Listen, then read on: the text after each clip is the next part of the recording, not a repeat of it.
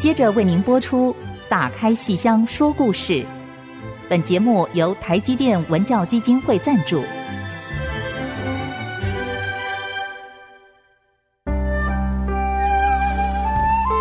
打开戏箱子，看见台上的精彩一刻。戏箱子里还有许多你不知道的喜怒哀乐、悲欢离合。让戏曲专家王安琪、罗世龙和您一起打开戏箱说故事。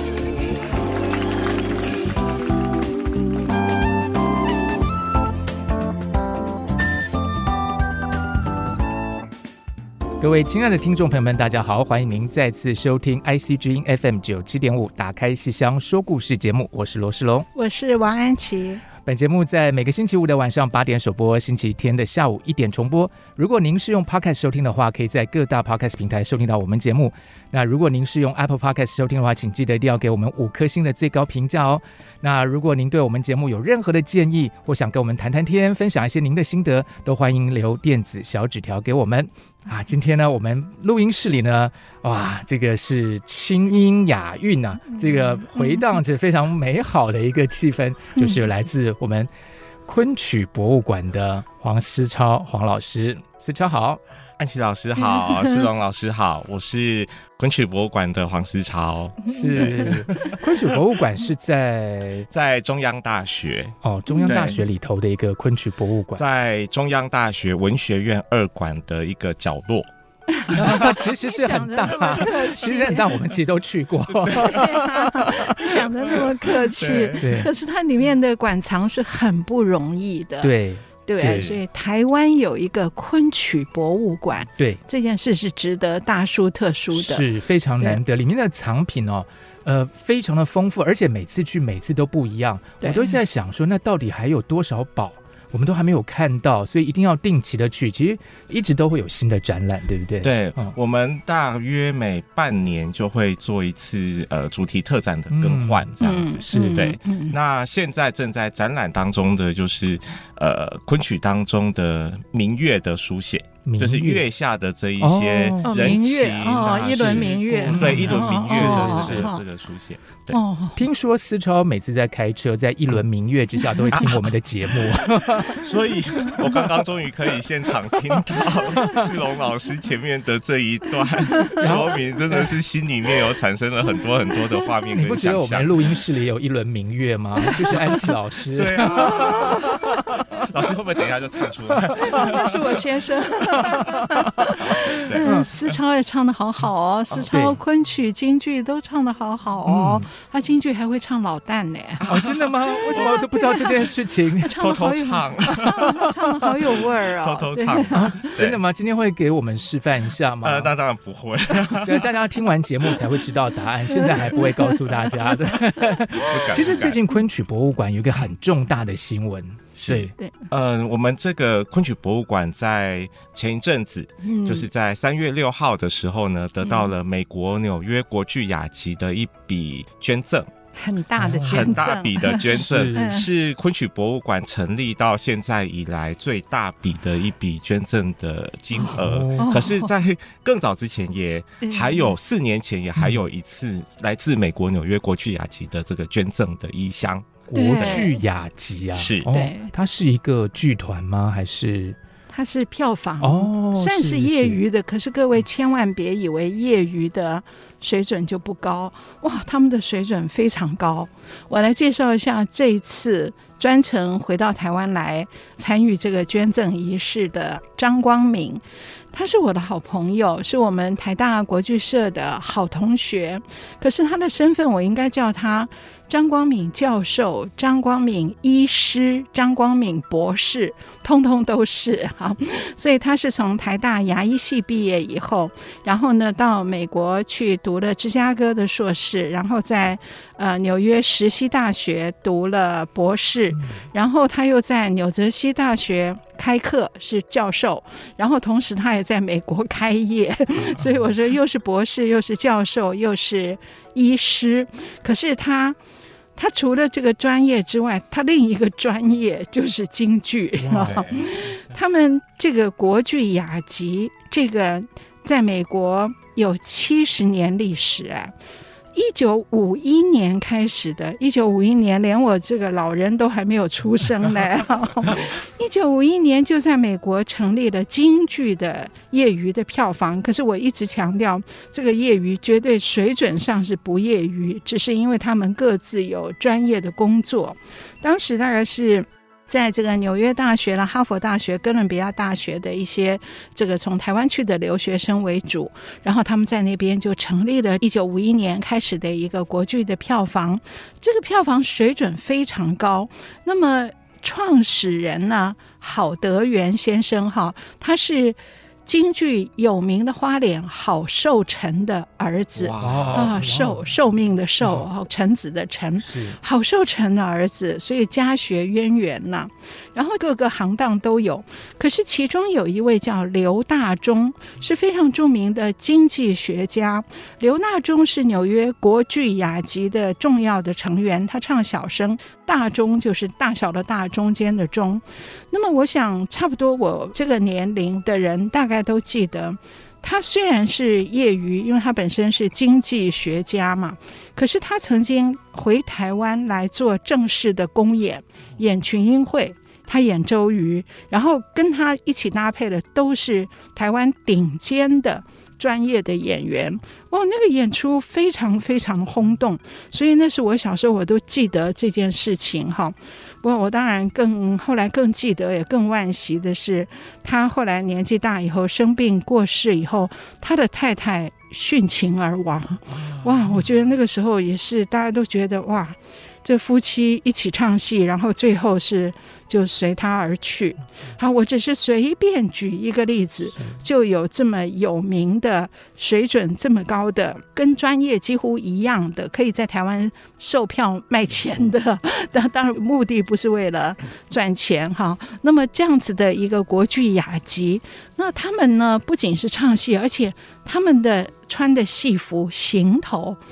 他们很讲究哦，都自己出钱，然后到那时候到大陆，大陆还有很多手工绣的，所以很早期的，后来都没有手工绣了，所以他们很早期非常精美的那些戏服、衣箱，都是他们自己掏钱然后自己做的。然后在七十年后，这个国剧雅集要。疫情前后，准备活动少了，逐渐要减少的时候，把有一百多箱吧，百余箱，百余箱，就从盔头到戏服 到器末，然后把子全部都有。哎呀，真是比如专业剧团都厉害，是全部捐赠给昆曲博物馆，是是是。然后这一次是把他们社费，他们交的社费。可观的设备也捐给昆曲博物馆了，哇！所以作为来自中央大学昆曲博物馆的黄思超老师，您有什么样的 感想？我我大概就是在二零一八年底的时候，然后知道了这一件事情。那呃，后来就跟张光明先生保持联系，嗯、一直到戏服运到台湾来。嗯、那期间得到张光明先生很多的照顾，还有他的指导。嗯、那戏服到台湾来之后啊，我们就是开箱，我超爱开箱这一件事的，因为他们把戏服都整理得非常非常好，就是可以看得出来说，这批戏服在雅集。一定是被他们很珍视的一批很好的戏服。那你想要开箱还有各种惊喜，就除了戏服本身非常非常精美之外，还有看到就是这一些老师们。他们自己手工缝制的，还有他们自己去做的一些调整。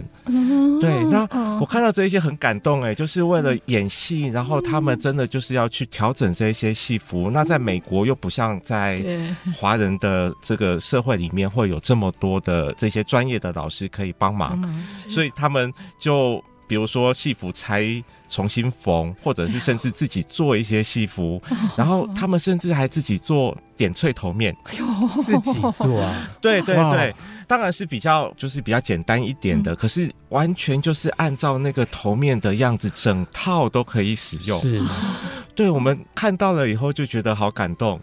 那这一批戏服后来来了以后，我们也不敢怠慢，所以我们就呃特别请了很专业的老师来，他就成为我们的第一门课，就是在中央大学的这些小朋友们，大家都很兴奋啊，因为。说实话，中央大学小朋友就很爱玩，就很爱玩。从我还是学生的时候就很爱玩，然后现在的这一些同学们，像云奇啊，然后赵宇在这边，对，还有之前来过的，就是大家都很爱玩，所以我们其实有成立一个地下社团，没有正式立案，对，就成立一个地下组织。那这一个社团，我们就呃很喜。欢自己这样子动手，比如说学学化妆啊，嗯、然后学一学这个怎么打扮啊，然后自己笛子一拿，或者是有个老师到这边来，我们就可以自己过过干瘾，没有观众也觉得很好，这样子。对，那来了以后，这一门课就是请专业的老师教我们怎么去整理它。对，这是一门大学问，是是是。所以这个大家不要以为说台前演戏。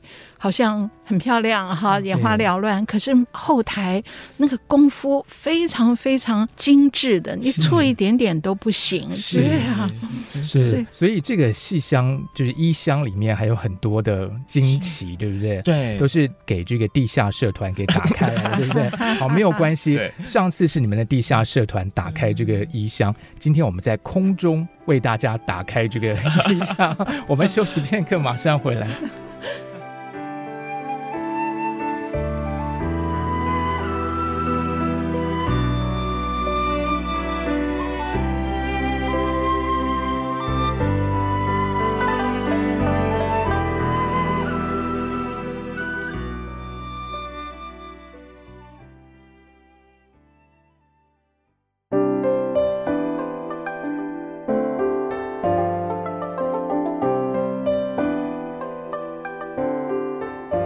休息之后，再度回到打开戏箱说故事，让我们跟黄思超老师一起打开昆曲博物馆的面貌。嗯，对，其实它是一个开放给所有人参观的一个博物馆，对不对？是，对我们的开放时间是星期二到星期四的早上的八点半到下午的四点半。嗯嗯，对，需要特别预约吗？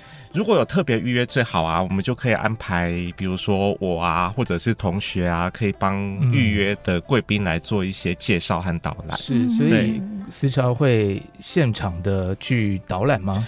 原则上都会啊，只要没有课或者是没有开会，我们都会自己接待这一些老师们、是。贵宾这样。是。刚才说的那个呃，开那个国剧雅集捐赠的那些衣箱，对。然后子乔说有一个地下社团。啊，对。对，然后就第一课就是上这个，那个地下社团叫。可以轻歌节有开放那个入入会吗？欢迎思龙老师，我们都一直很想要把思龙老师拉进来玩。我们上次听说您差一点成为圣剑的学学，没有那个那个是我们制作人那个神来一笔，不知道为什么这样讲。其实其实那其实那件事情跟昆博是有关的啊，是对。其实就话说这个昆曲传习计划，好像跟昆博。对，有一个非常密切的这个渊源嘛，对不对？是是是是。呃，洪老师他大概在一九九二年的时候成立这一个戏曲研究室，对，洪维柱老师是现任的昆曲博物馆的馆长。是。那我是其实二零零一年才到中央大学来读硕士，所以其实已经是老师成立这一个研究室差不多有十年左右的时间。嗯。但是我是成立博物馆以后。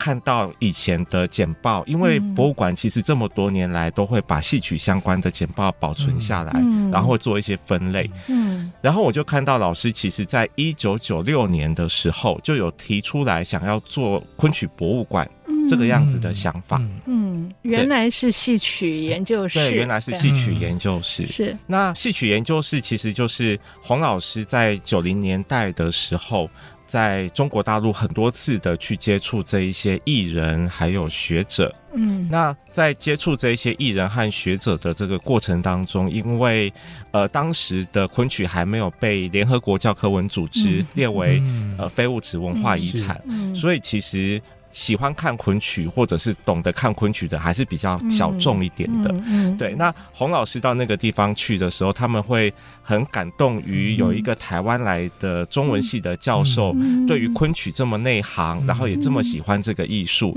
所以有一些文物我们就把它带回来台湾，而且都是很珍贵的一些文物，而且都是大陆的艺人或学者赠送的，是他们太感动了，所以好像无以为报，无法表达自己的喜欢的艺术被珍惜，是，所以就把他们穿过的戏服，或是用过的扇子，嗯、还有书法墨宝，是好像来赠送给洪为柱老师，是对是是，都成为后来戏曲研究室的呃重要的馆藏，然后成为昆博的镇馆之宝。对，是，对，是。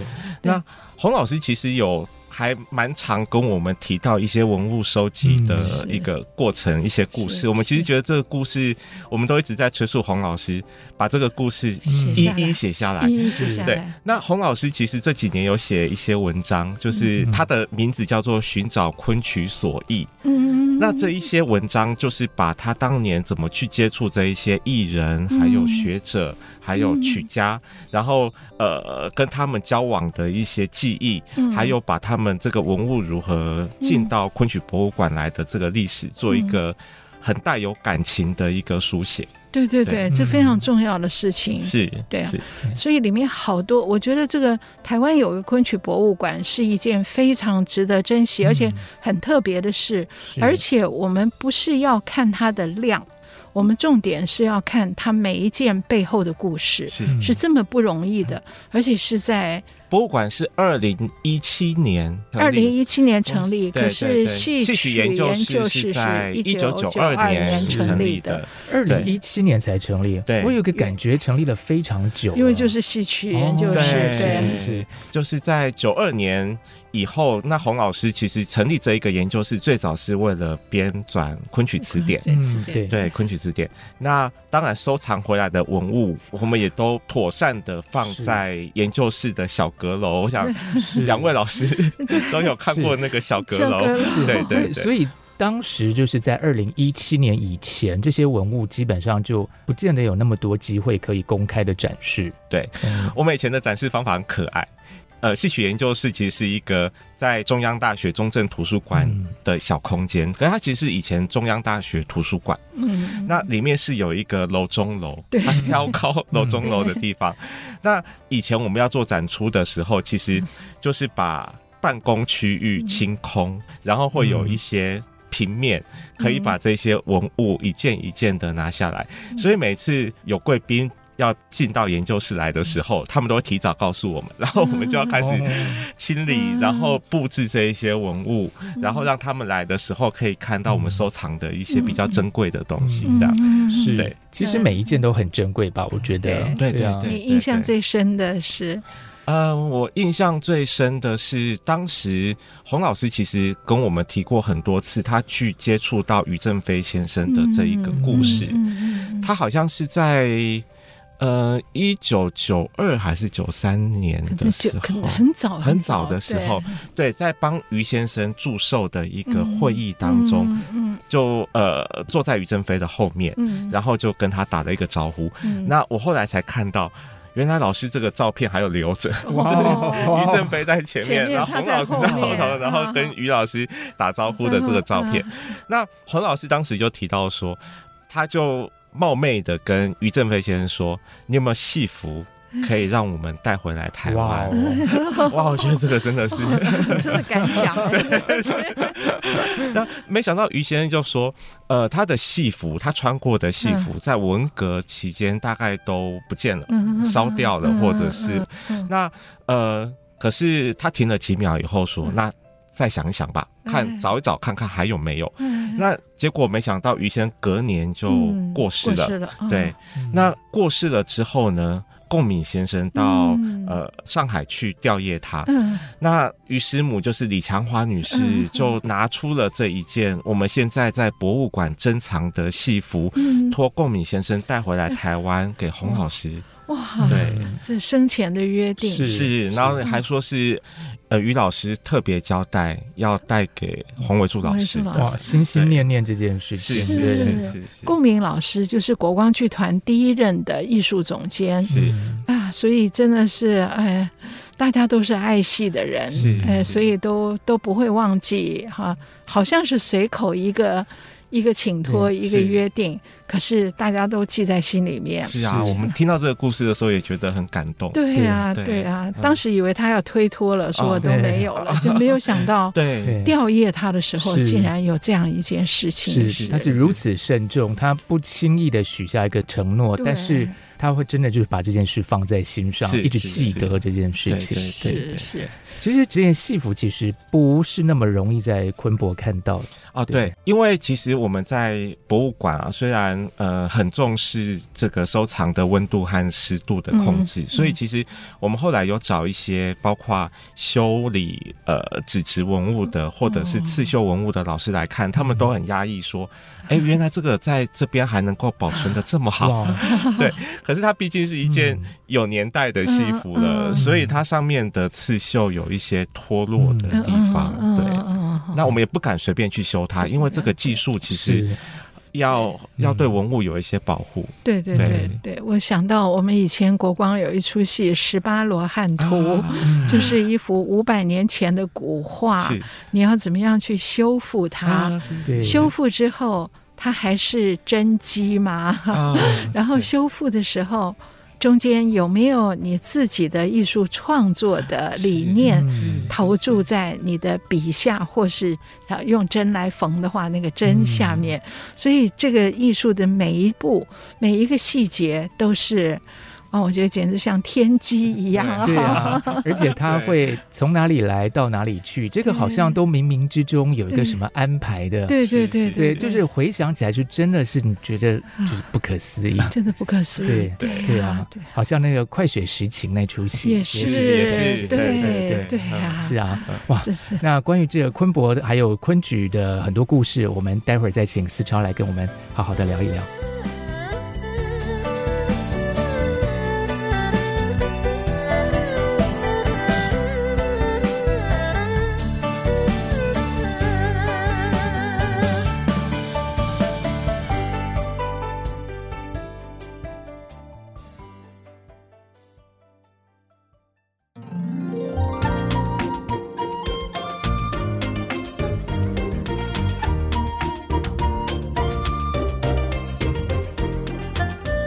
欢迎您继续收听《打开戏箱说故事》。今天邀请到的是昆曲博物馆的黄思超老师。那么呢，他其实说到这个昆曲博物馆有很多重要的收藏哦。其实除了收藏跟展览之外，昆博有个很重要的工作，但其实就是推广昆曲，对不对？所以其实有一些推广活动。对，哦，我们其实。呃，还蛮喜欢做推广活动的，嗯、因为就是自己也爱玩。嗯、那可是其实又有一些呃条件的限制，嗯、因为我们毕竟不是剧团。对，那呃，怎么去做一些这个推广活动，可以真的发挥博物馆在台湾嗯在推动戏曲的这个功能？嗯、我们当时就想很久，哎，就是从一开始我们刚成立的隔年，我们先办一个活动，就是昆曲艺术营。嗯，安琪老师其实当时也有来担任我们的讲师。记得第一届的时候，可能有第一届的时候，对对对。那其实我们以前在规划这个活动的时候，都完全没有考虑到成本这一件事情。所以其实我们在办营队的最后一天，让大家是可以办上。哦，那个参加的人是什么年纪的啊？很多哦，我们从高中生到六七十岁的，哦，就是面向长辈，面向社会大众。对对对，我们甚至在第二年还专门为高中生开了一个班。哦，对，高中生很多，哇，对，那他们来的时候就是跟王英华老师学老生，嗯，然后学了《烂柯山》，一段，哦，对，就短短的一周，然后学一首曲子，再带身段，然后之后每一个人都可以在台上这样演，我都觉得他们好厉害，好厉害，是，对对对，哦，这个是高中生，然后利用社会人士也有，然后在暑假的期间，那甚至当时也都还有寡喜的职业演员从宜兰过来这里参加，因为他就觉得说学昆曲可以帮助他，对对对对。对，对，我觉得好多歌仔戏的职业演员。他们譬如说找温宇航啊，学昆曲啊，然后还有把游园，是不是？呃，石慧君是不是？对对对对。所以我觉得他们对于昆曲的身段，大家都非常的着迷耶。对啊，所以他们会专程来参加这样的一个演演营队，营队参加这样营队。对。哦，这这这昆曲的影响力真的非常大。而且那个演员好像后来还跟樱花老师变成好朋友。哦。对，是很好玩。对。那可是营队。队归营队，但是刚才说中学有另外一个班，那个也是在暑假，也是在营队的同一个期间这样子。对，因为我们就觉得说，嗯、呃，像戏曲这么好的东西，嗯、如果没有办法让年轻人可以去参与的话，嗯、真的很可惜。嗯、而且他们其实跟我以前小时候一样，没有什么机会可以接触到戏曲。嗯，对，因为我小时候在南部，然后我们在台南的那个地方，其实。除了跟着阿妈看寡语之外，我们没有没有那个开关，是是会自己去接触。而且你们是住很台南，对，中西区的，我住东区，在在中西区旁边。对对对，啊，因为跟赵宇讨论过这个问题啊，他一定会说我是台南的天龙人。好，这题外话。对，我记得王兆宇啊，他会喜欢上戏曲，也跟国光当年办过一次营队，叫体验营有关系。是，然后他来参加。好像连续几天，然后学了一些基本身段，最关键的就是最后一天要扮起来。哇！然后赵宇王赵宇上次在我们节目中讲那个品角儿哈，对那个品优跟捧角儿文化的王赵宇，他就扮了穆桂英，哇 他扮旦角儿。然后我们看到那个照片，觉得赵宇扮起来真是太美了，然后隐隐约约觉得很像浙昆当年的一个名旦，叫做张志宏。哇，张志宏，我们后来我们。后来就说 不要污蔑张志宏，他真的那个时候扮起来蛮漂亮，那个照片的角度一抓很漂亮，所以我们以后都叫他王志宏。这这张志宏可以告你。对，所以这这类营队，然后让社会人士没有接触过戏曲的人学一点，而且真的亲自。整个办起来上台是。这样的一个经验是非常重要的。是。是，我觉得这跟我们现在台积电所支持的，在清华跟东海，对，在大学里面开课教京剧，是。其实也有有一点类似。那我们只是放在，我们是把它放在。正式的课程里面，那然后每周固定的上课，呃，不像推广的营队的话是比较集中在暑假密集的，一周。一周。可是最关键的就是最后大家要 要办起来上台，这可能对大家一辈子都是一个难以磨灭的记忆。对，有的人可能就只保存这个美好的记忆去做别的事，有的人却因为这样的一个美好的印象而。从此投入到成为至少成为观众爱好品优捧角的戏迷 粉丝。对啊，对。其实像台积电，他们在最近这几年暑假的时候，都会为国中生，而且是国中生哦，在更往下扎根办这个文艺营队，里面都会放入这个戏曲的部分。像去年呢，还让国光剧团的团员带学生们来演这个小放牛。哇，对，那个国中生开心的不得了。对，那他这就种下了一个他的种子在心里头。对，对，对，很不容易，这也是。其实我们在研究室现在有一个小朋友，就是老师也知道的刘云奇，他当年也是因为这样而爱上戏曲，而且他非常非非常狂热。哦，他现在是名角儿了，对，他他非常非常的狂热，他现在根本是票界天王。对，他论文有没有在写啊？老师，我在督促他。其实这个是效应是会扩散的，因为呢，我们有一个学生就是那个京剧新美学的修课的学生。其实就是因为他刚好参加了云奇他们办的那个新竹市的一个相关的活动，对对对对，然后这个同学就。立下志向，要在清华成立京剧社。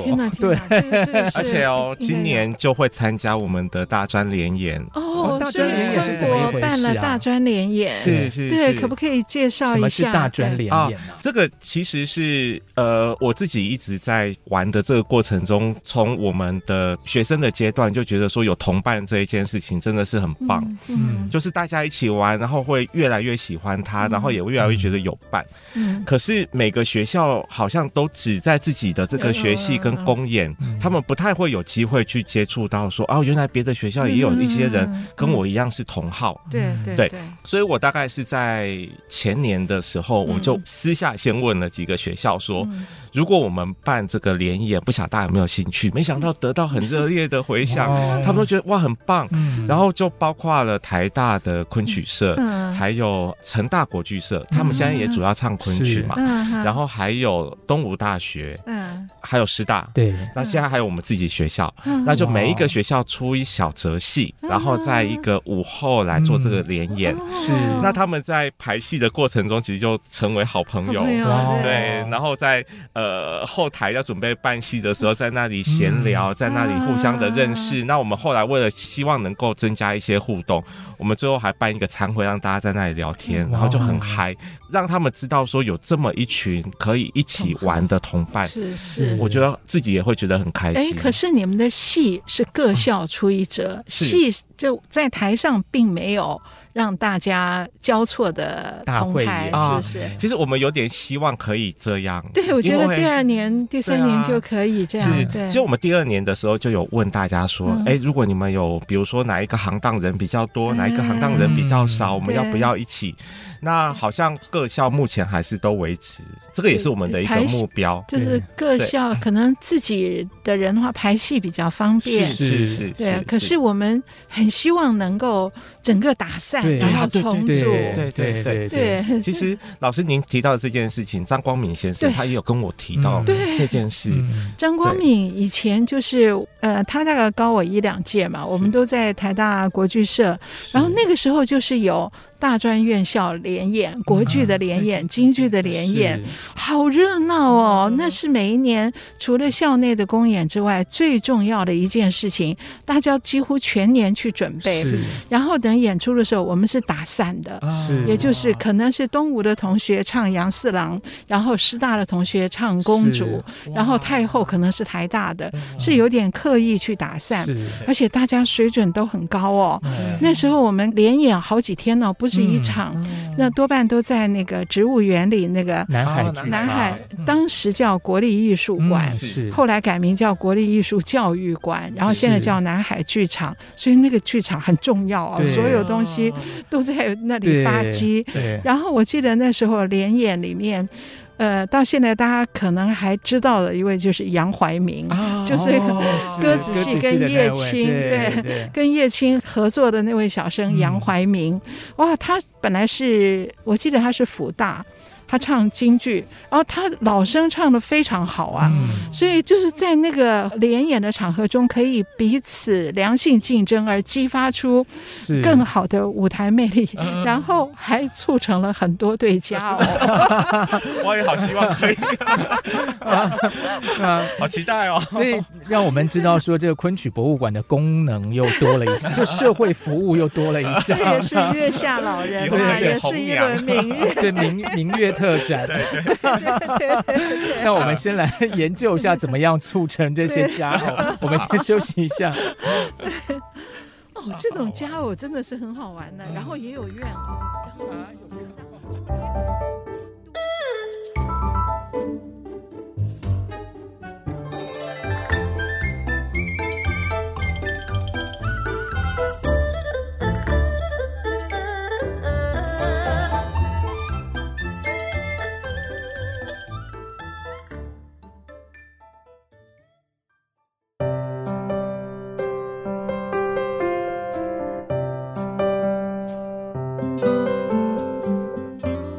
休息之后，继续跟我们一起打开老戏箱，说说新故事。嗯，哇，那个其实刚才老师说您也参加过联演，是不是？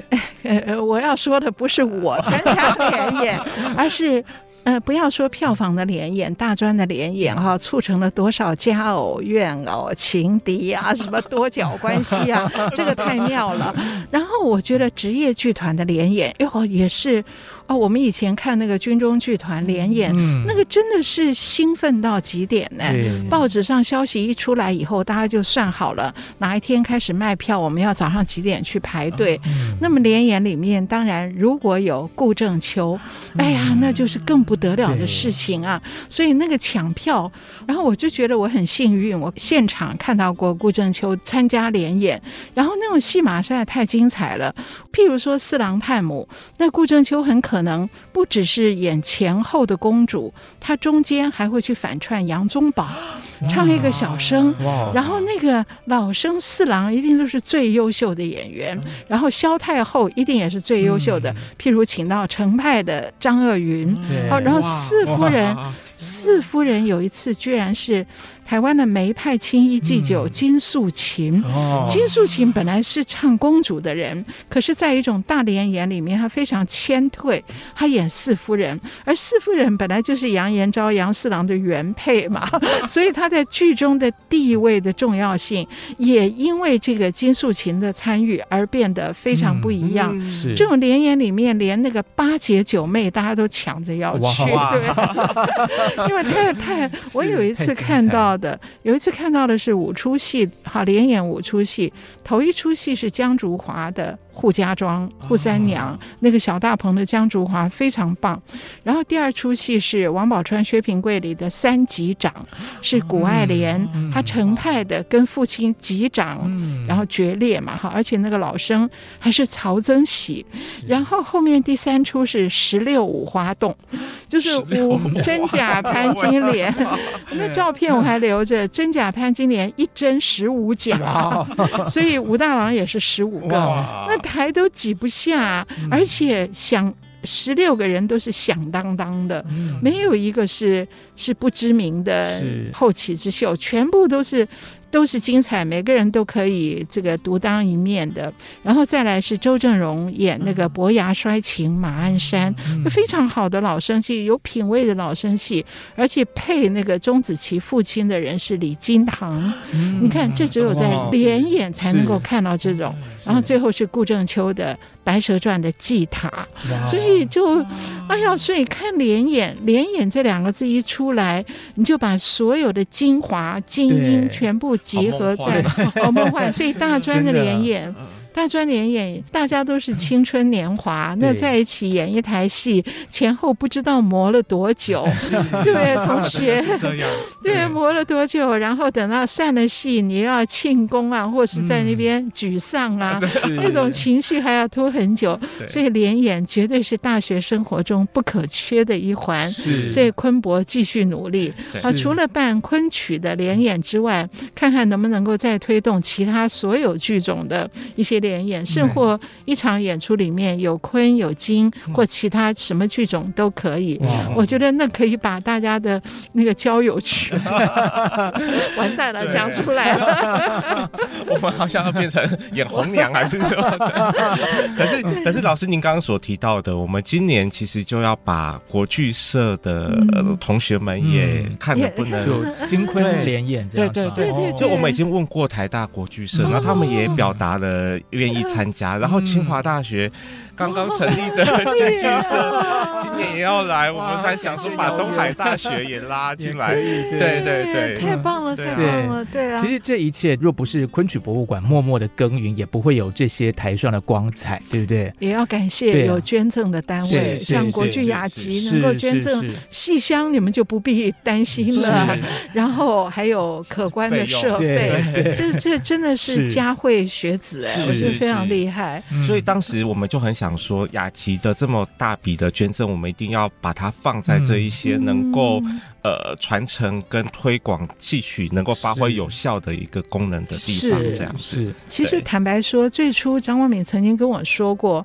他问问看，他这个要不要捐给国光或是国立台湾戏曲学院？哦、我那时候想了一想，我觉得因为国光是属公部门的一个剧团，嗯、那戏曲学院也是教育部的学校。嗯坦白讲，我们已经有了公家的资源，嗯、那。可是昆博博物馆是这么重要的一件事，可是他在学校里面能够得到的资源还是比较有限。我觉得这个应该给年轻的。对戏曲热爱的这这一批年轻人呢，那个效益比放在我们职业的剧团可能要更能够开枝散叶到民间来了。对，所以大家其实有空的时候呢，也不妨多来我们昆博走走看看。其实历来办了非常多令人惊艳的展览，对不对？嗯，就是我们每次想展览的那个题目啊，都好像在写论文一样。对对，策展是如此。对对对，然后就要找一个。可以着力的，然后又有文物可以展的，那、嗯嗯、也有想过很多失败的展览，嗯、但是到后来完全没有成型的，比如说。我先讲失败的会不会很奇怪？啊啊、没有，先讲失败好玩。就是、对，呃，其实世龙老师前年有参加我们办的一个昆曲跟莎士比亚的研讨会嘛？哦、对对对，对。其实那一次我们原本很想做的是，不晓得昆曲跟莎士比亚，如果我们一起做一个有关联的展览会是什么？嗯、然后我就不断的去找一些可能可以有一些共同点的那个地方。嗯、我后来想到的是学手记了，大家只会想到那个。对对对，只会想。可是因为我们。又没有写手记的文物，哦、所以文物没有对没有文物可以的。然后我那个时候想到的是，哎，莎士比亚的植物有一些书写，然后戏曲里面的花园也有一些书写，那、嗯、不知道有没有可能？后来发现是没有可能，是要在现场展出那些植物吗？的什么东西？这、哦、因为总是要让人家有东西可以看，图像的东西，对对对。哦那我们其他有做过比较，我自己觉得很好玩的是第二次我们做了一个戏服的展览，嗯。嗯，就是洪老师他有做一套仿古的昆曲戏服，嗯，就是他请顾笃黄先生来考证的一套戏服，新做的。那他跟现在的这个戏服的体制是完全不一样。那我们就以戏服跟明清的服饰文化来规划一个展览，这样子，对。对，这个很有意思，对对。那其他还有包括我们以前还做过一个半仙戏的展览，对，就是昆曲的吉庆戏里面演天官赐福，有富贵长春。那其实，在台湾的北馆也演这一些。那刚好当年，其实我一天到晚跑新竹去做田野调查，对，然后我就跟城隍庙。跟长和宫他们借了这一些文物，嗯、他们的彩排、嗯、他们的绣旗，然后他们的一些抄本，也拿中央大学跟昆曲的这一些半仙戏、吉庆戏的本子做一个展示，这样子。对，所以其实向外的连接也是非常的多的。啊。对对对，是是是，就是希望说拓展展览的一些面向，这样子。对，我们以前我们去戏曲研究室。就是所有的做戏曲的研究生非去那里做论文不可，嗯、因为那里的资料太丰富了。是，可是现在变成昆博以后，就是你看这种展览就可以吸引更多非戏曲研究的人，更面向社会了。是，那一个观众他其实。不一定是真正去写论文，但是他可以用他的生命跟他的热情去喜爱这么一项艺术，对不对？对，就像思超一样啊。对，但是 但是你说你办这个呃联演啊，或是说策展啊，你自己都没有上台唱吗？有啦，我自己不太敢上台，可是还是有一些上台的的经验这样啊啊，真的吗？我就我就只适合那一种呃，像那个薛平贵的大灯店，然后通过你。适合游龙戏凤，也适合那个正德皇帝去挑逗挑逗那个卖酒姑娘。老师这样一讲，我就想到我有一年演那个跟王志宏一起演啊。如果是跟他演，我就挑逗不起来 了。他比较会挑逗，对，反过来了。他去调戏正德皇帝。对，然后呃，我们之前嗯，但是你平常比方说你在外面走路啊或什么的，会就是突然兴之所至就唱起来吗？哦，当然，这个就是。以前啊，就没有地方可以喊嗓啊。然后我刚开始学的时候，其实真的很迷很迷。然后当时都是骑摩托车来上课嘛。我记得有一年，我我上安琪老师课的时候，我还骑摩托车到清华大学。你从哪里开始骑？从中央大学。就这样一路骑。对，因为我很很喜欢老师的课，然后就觉得能够去那个地方上课真的好幸福。然后就骑摩托车，然后一边骑就可以喊到嗓子都都哑，都哑，大概一个。小时左右，一个多小时就是这样子一路喊过去。然后因为戴着口罩嘛，就假装旁边的人听不到。然后红灯的时候再闭嘴，然后你往前的时候又在呼啸而过。对对对，所以过去这几年我们都一直戴着口罩，所以你戴着口罩的时候也就开始唱起来嘛，喊嗓。现在就。平常走路的时候不会边 戴着口罩，也不会边走边喊。骑摩托车的时候还是会。那现在开车的时候更好，反正也不会吵到别人。嗯、然后就是放的那个录音，就跟着他一起唱。哇，有没有可能现场给我们来一个一小段？啊啊、就对，但是听说听说师长听过你唱，对不对？师长是谁呀？安吉老师说：“我不能叫他老师，因为辈分还高一层。”对啊，老老师也听。思超到票房来唱过，我先生有偷录音下来回来给我听的，唱的好好，好有味儿哦，对，好好好汗颜哦。你是今天第一次知道这件事情吗？我是今今天第一次知道有被录音起来。对，然后如果知道的话，我就会更慎重一点。本来就唱的很好了，是可以考虑就是再把它再扩散一下了。对，我们节目可以免费帮你播放出去。那我多录一点。你刚刚说你骑摩托车。这样唱哈，我就记得我我我我虽然不敢当众唱，可是我也是很想唱。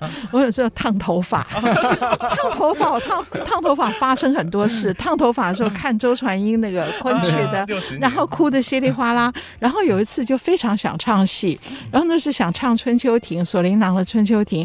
烫头发的时候，那个有有声音嘛，我就以为我我在哼，别人听不见。然后没有想到，后来烫完。以后人家都在说你唱什么东西，啊，就想唱的人就是就这样。我还记得是以前中大有一个同学。赖美雪，一个小女生。啊，我有一次看她说，她到外面去做什么什么什么功课，然后晚上很晚了回来，还不想回宿舍。远远的看到你们这个呃戏曲室的这些朋友们在那个昆曲票房里面，还是京剧票房，她就觉得我整个人的热血沸腾，看着那灯光，我的脚步都轻快起来了。然后我飞奔而去，我觉得我的家就在那里。哎呦，我觉得我们就是这样的心情啊，真的。有一群同伴一起在这个地方，真的是很幸福的一件事。真的，对啊，此心安处是吾乡的感觉，安在戏曲里面，是啊，安在戏乡里面。对，所以其实这一切啊，虽然我们今天一开头是在讲昆曲博物馆，其实呃，这个昆曲的这个单元，我们从它的这个前世今生讲到现在，在台湾的昆曲博物馆，这边在落地生根、开枝散叶。对，其实他所做的贡献是远远超乎我们想象的。对对。对对，那也非常希望能够吸引更多听众朋友、观众朋友一起走进昆博，喜欢昆曲。是，对，今天非常谢谢思超来我们节目，谢谢安琪老师，谢谢思龙老师，是，啊，打开戏箱说故事，我是罗世龙，我是王安琪，我是黄思超，我们下次再见，拜拜，拜拜。我们这样聊得蛮开心的，知道老师在唱歌把